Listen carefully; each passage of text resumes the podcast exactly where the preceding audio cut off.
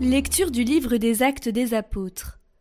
En ces jours-là, Pierre et Jean montaient au temple pour la prière de l'après-midi, à la neuvième heure.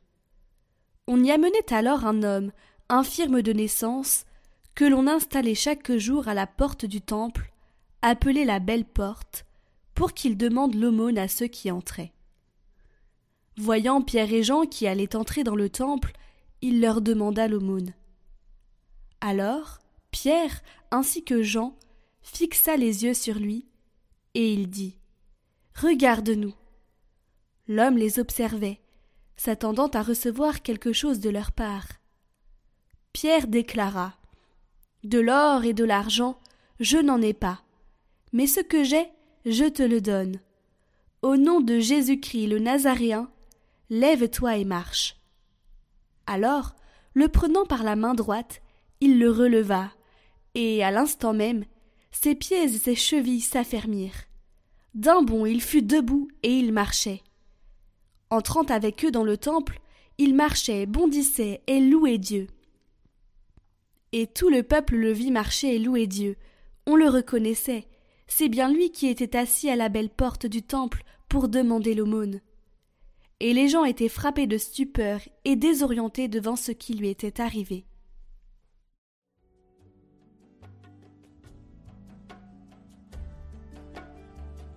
Joie pour les cœurs qui cherchent Dieu.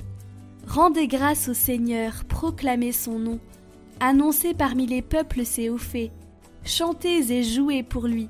Redites sans fin ses merveilles. Glorifiez-vous de son nom très saint. Joie pour les cœurs qui cherchent Dieu. Cherchez le Seigneur et sa puissance. Recherchez sans trêve sa face.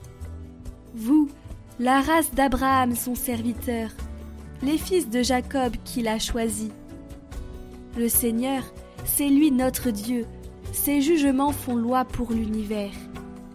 Il s'est toujours souvenu de son alliance, parole édictée pour mille générations, promesse faite à Abraham, garantie par serment à Isaac.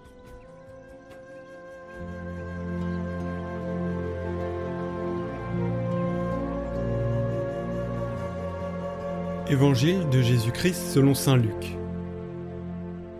Le même jour, c'est-à-dire le premier jour de la semaine, deux disciples faisaient route vers un village appelé Emmaüs, à deux heures de marche de Jérusalem, et ils parlaient entre eux de tout ce qui s'était passé. Or, tandis qu'ils s'entretenaient et s'interrogeaient, Jésus lui-même s'approcha, et il marchait avec eux. Mais leurs yeux étaient empêchés de le reconnaître.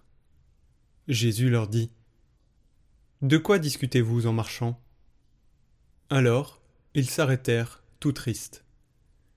L'un des deux, nommé Cléophas, lui répondit Tu es bien le seul étranger résidant à Jérusalem qui ignore les événements de ces jours-ci. Il leur dit Quels événements? Ils lui répondirent Ce qui est arrivé à Jésus de Nazareth, cet homme qui était un prophète puissant par ses actes et ses paroles, devant Dieu et devant tout le peuple, comment les grands prêtres et nos chefs l'ont livré, ils l'ont fait condamner à mort, et ils l'ont crucifié. Nous, nous espérions que c'était lui qui allait délivrer Israël. Mais avec tout cela, voici déjà le troisième jour qui passe depuis que c'est arrivé. À vrai dire, des femmes de notre groupe nous ont remplis de stupeur. Quand dès l'aurore elles sont allées au tombeau, elles n'ont pas trouvé son corps. Elles sont venues nous dire qu'elles avaient même eu une vision, des anges qui disaient qu'il est vivant. Quelques-uns de nos compagnons sont allés au tombeau, et ils ont trouvé les choses comme les femmes l'avaient dit. Mais lui, ils ne l'ont pas vu. Il leur dit alors Esprit sans intelligence, comme votre cœur est lent à croire tout ce que les prophètes ont dit. Ne fallait-il pas que le Christ souffrit cela pour entrer dans sa gloire? Et Parlant de Moïse et de tous les prophètes, il leur interpréta dans toute l'Écriture ce qui le concernait. Quand ils s'approchèrent du village où ils se rendaient, Jésus fit semblant d'aller plus loin, mais ils s'efforcèrent de le retenir.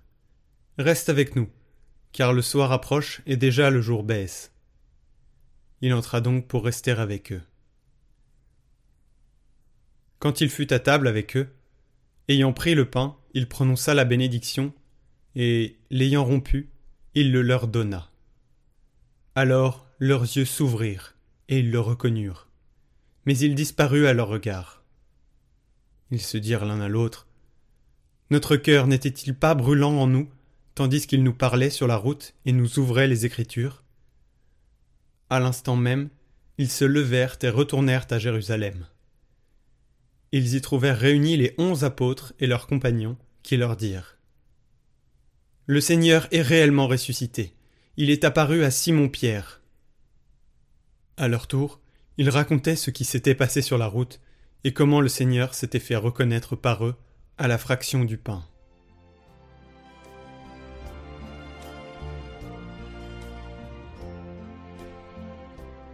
S'il nous avait libérés, si Dieu m'avait écouté, si la vie était allée comme je le voulais, si j'avais ceci et cela, sur un ton de plainte. Ceci n'aide pas. Il n'est pas fécond. Il n'aide ni nous-mêmes ni les autres. Voilà, nous aussi, semblables à ceux des deux disciples. Mais cependant, ces derniers passent au oui. Oui, le Seigneur est vivant, il marche avec nous. Oui, remettons-nous maintenant en chemin pour l'annoncer, et pas demain. Oui, je peux faire cela pour que les gens soient plus heureux, pour qu'ils soient mieux, pour aider tant de monde. Oui, oui, je le peux. Du si au oui, de la plainte à la joie et à la paix, parce que lorsque nous nous plaignons, nous ne sommes pas dans la joie.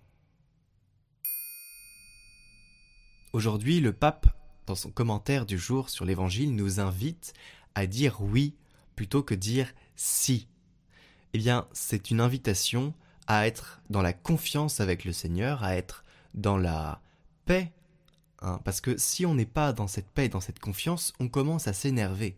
Et devant toutes les situations du monde, ça nous arrive souvent dans nos vies où on est devant une situation on ne pourra pas gérer, ou alors ça se goupille très très mal, eh bien euh, il faut à ce moment-là se confier à la Vierge Marie, celle qui a dit son, le oui le plus important de l'histoire de l'humanité, puisqu'il a changé la face du monde avec la venue du Christ.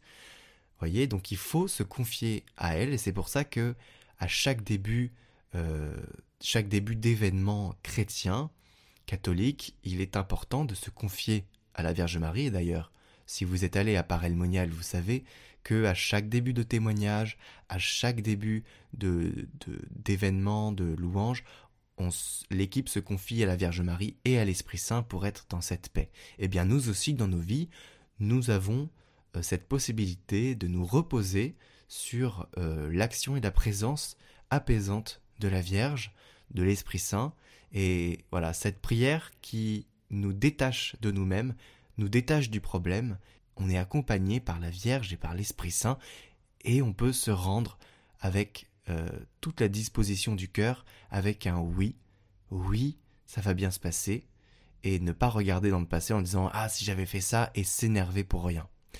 Donc voilà, si on est dans une situation où on sent que ça commence à monter en nous, qu'on est vraiment énervé, que, que ça va mal se goupiller, eh bien on se confie à la Vierge Marie et tout ira pour le mieux.